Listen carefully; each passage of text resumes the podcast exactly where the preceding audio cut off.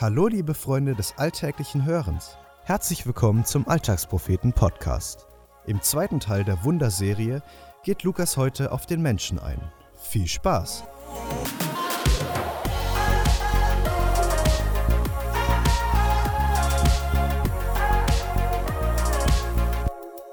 In meinem letzten Beitrag ging es darum, wie verschwenderisch und zum Staunen schön die Natur gemacht ist und wie sie unser Leben und den persönlichen Glauben bereichern kann. Heute spinnen wir das Ganze etwas weiter. Ein Freund von mir ist Ingenieur. Promoviert, passioniert für sein Thema und ein Visionär. Wir reden oft über die Unterschiede und Gemeinsamkeiten in unseren Branchen und spekulieren, wohin sich das Ganze entwickeln kann. Wann setzen sich die E-Autos durch? Was müssen die Europäer tun, um nicht den Anschluss an die asiatischen Staaten zu verlieren? Welche Arbeitsmodelle sollten sich etablieren, um Wirtschaftskraft, Familienfreundlichkeit und geschlechtsunabhängige Fairness zu vereinbaren? Was wird künstliche Intelligenz in der Medizin verändern? Was ist überhaupt möglich? Was macht Sinn? Bis zu welchen Punkten kann man Entwicklung ethisch verantworten? Wie behält man den Überblick? Wie informiert man sich schnell und verlässlich? Ich könnte einen ganzen Beitrag nur mit solchen Fragen füllen. Im Gegensatz zu der Natur betreibt der Mensch eine einzigartige Sache, die er seit tausenden Jahren auf allen Ebenen forciert und perfektioniert. Fortschritt und Entwicklung. Es geht immer weiter. Im Großen betrachtet gibt es keinen Stillstand, keine immer gleichen Wiederholungen. Während die Erde sich stetig weiterdreht und Jahreszeiten sich wiederholen, schreiten wir fort, vorwärts, auf krummen Umwegen, aber ohne ständige Wiederholung. Lasst die Menschheitsgeschichte mal Revue passieren. Was wir alles erfunden und gemacht haben. Städte, Bauwerke, Mobilität, Musik, Kunst, Literatur, Strom, Energie, Medizin, Bildung und so weiter. Wir verändern, gestalten, entwickeln, ersinnen, erdenken, erdichten, erfinden die faszinierendsten, tollkühnsten und waghalsigsten Dinge.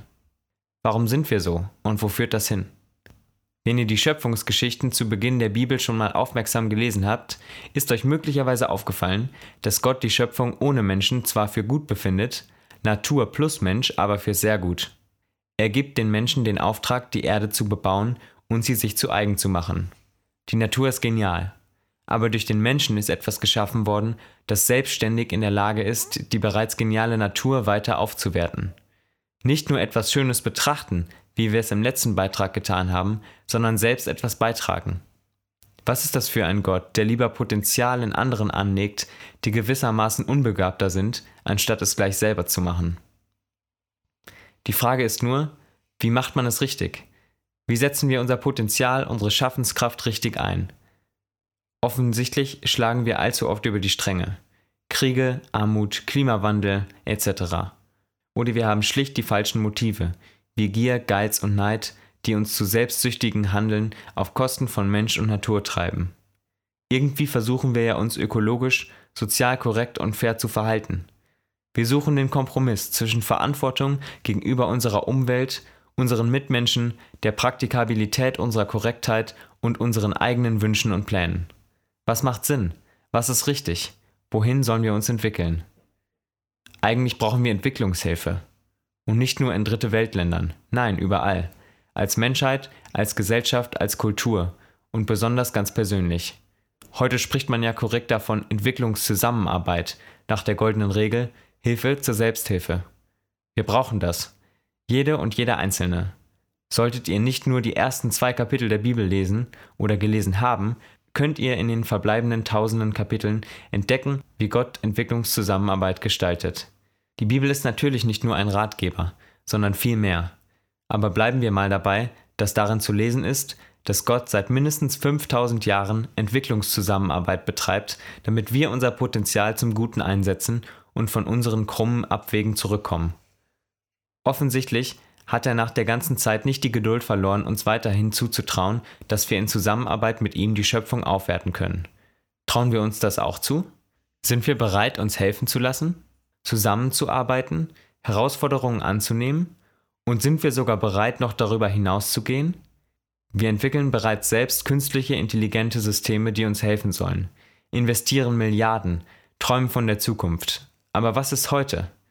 Was ist mit mir und dir? Ich beobachte die großen Entwicklungen, lasse mich begeistern und spekuliere. Aber ich trage ja doch nicht wirklich etwas dazu bei. Wie soll mein Fortschritt aussehen? Lass ich mir von Gott helfen? Arbeite ich mit ihm zusammen? Und bin ich sogar bereit, darüber hinauszugehen und investiere in Menschen, unterstütze sie bei ihrer Entwicklung und helfe ihnen Fortschritte zu machen? Wir können so viel voneinander lernen und profitieren. Gott hat die Natur bewundernswert gemacht und traut uns zu, dass wir in Zusammenarbeit mit ihm etwas noch Hochwertigeres daraus machen können. Aber wir können noch mehr. Gott hat uns so gemacht, dass wir besondere Fortschritte vollbringen, wenn wir uns gegenseitig helfen. Überleg dir mal, wo du gerade stehst. 2019. Was haben wir Menschen alles schon erreicht, erbaut, erdacht, erschaffen? Lass dich inspirieren und schau mal zurück. Wer hat dir geholfen, Fortschritte zu machen? Bist du gerade dabei, mit Gott zusammenzuarbeiten und dir helfen zu lassen? Dann schau nach vorne, mach mutig Fortschritte und werde jemand, der anderen hilft, mit Gott Entwicklungsarbeit zu leisten.